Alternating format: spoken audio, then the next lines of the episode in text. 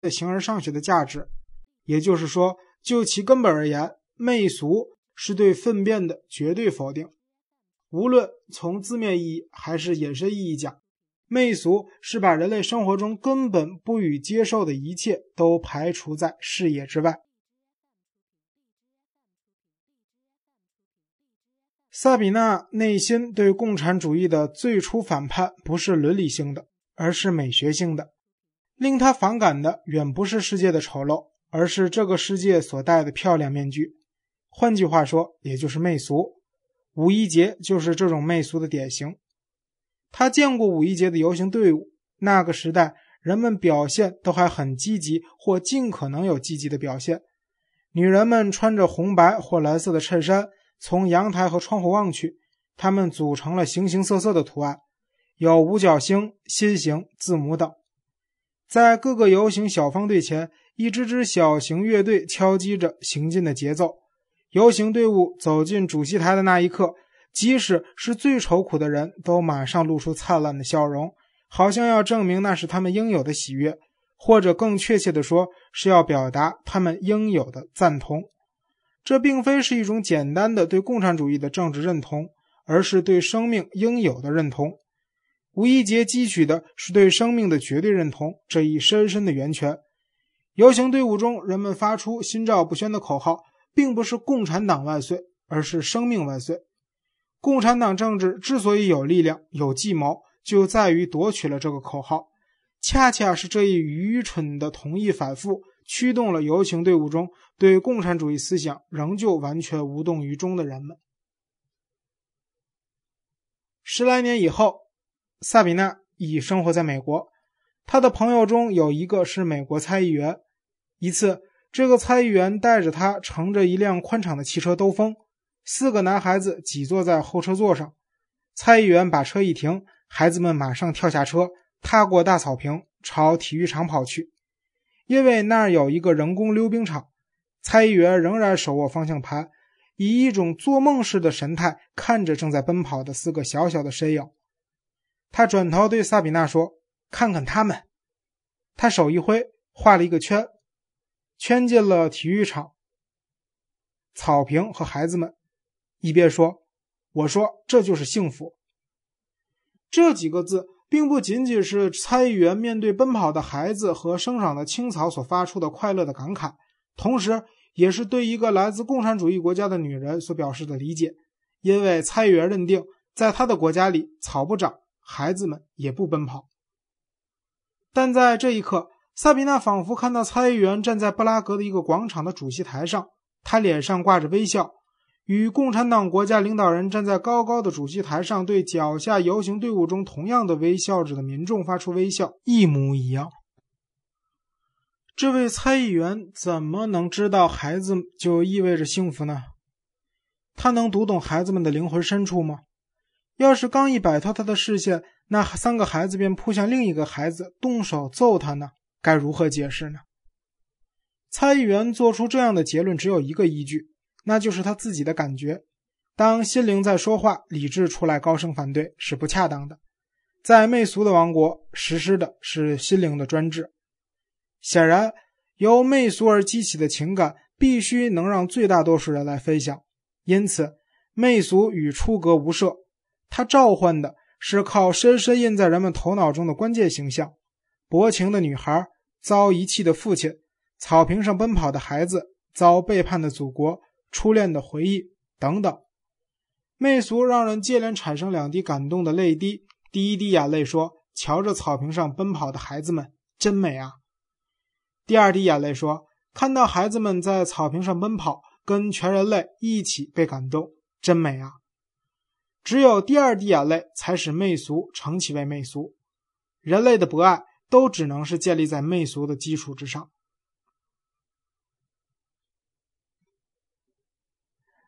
没有人比政治家更深谙这一点。只要附近有一架照相机，一见到孩子，他们就会跑过去把他抱在怀中，亲他的脸蛋儿。媚俗就是所有政治家、所有政治运动的美学理想。在一个多种流派并存、多种势力互相抵消、互相制约的社会里，多少还可以摆脱媚俗的专横。个人可以维护自己的个性，艺术家可以创造出不同凡响的作品。但是在某个政治运动独霸整个权力的地方，人们便一下即置身于集权的媚俗之王国。我说集权，那是因为有损于媚俗的一切必被清除生活。任何个人主义的表现，任何怀疑，任何嘲讽，甚至是抛弃家庭的母亲、爱男人胜于爱女人的男人，都是有损媚俗的行为。因为这就是威胁着那句神圣不可侵犯的口号：多生多育。从这一观点来看，所谓的古拉格可以被视为集权的媚俗乱倒垃圾的化粪坑。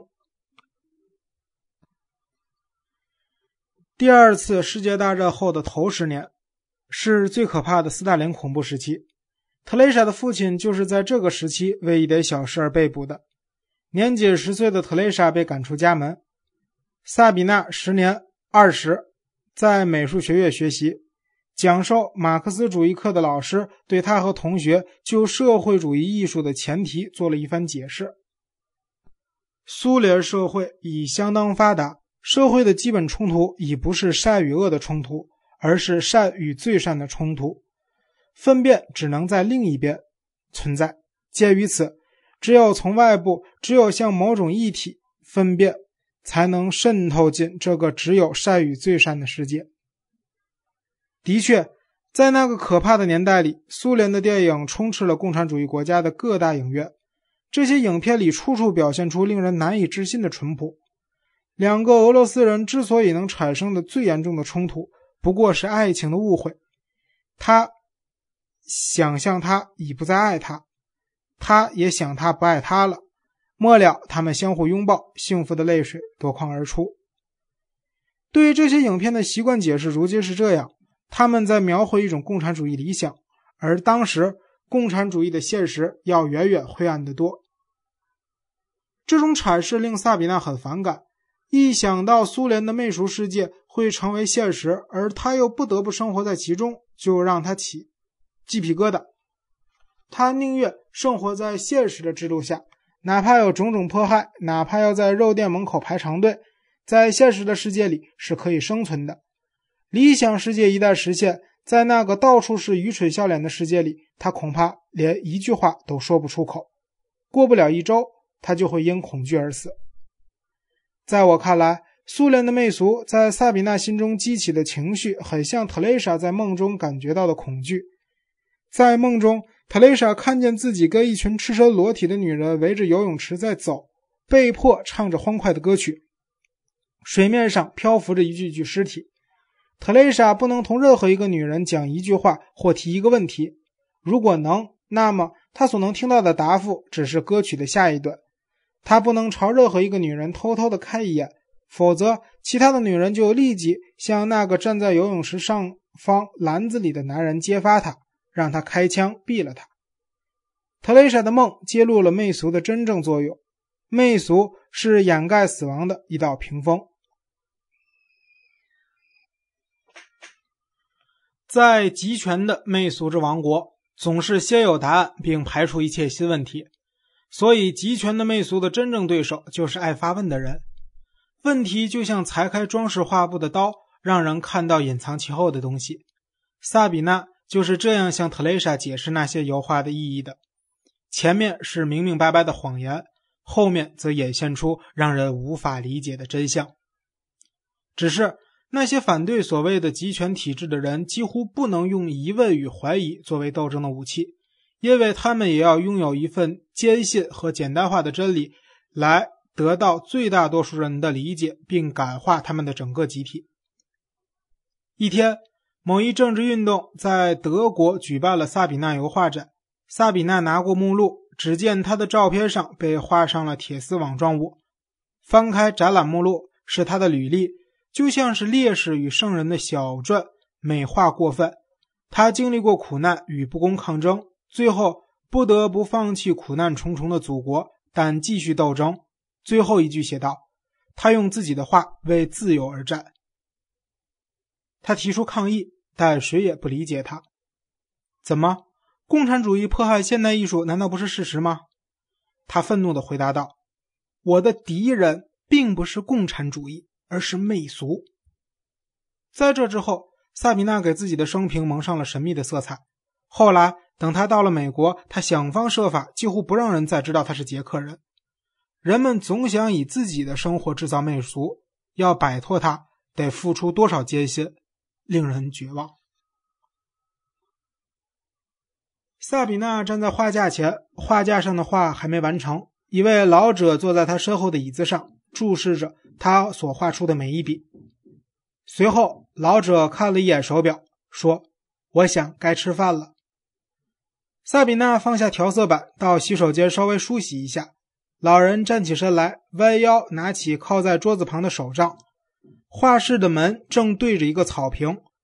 夜幕降临了。画室对面二十米处是幢白色的木房，一楼的窗子里亮着灯光。萨比娜看到夕阳中亮闪闪的那两扇窗子，不由心生感动。他说过，媚俗是自己一生的敌人，但是在他的内心深处，难道就不媚俗吗？他的媚俗就是看到宁静、温馨、和谐的家，家中母亲慈祥温柔，父亲充满智慧。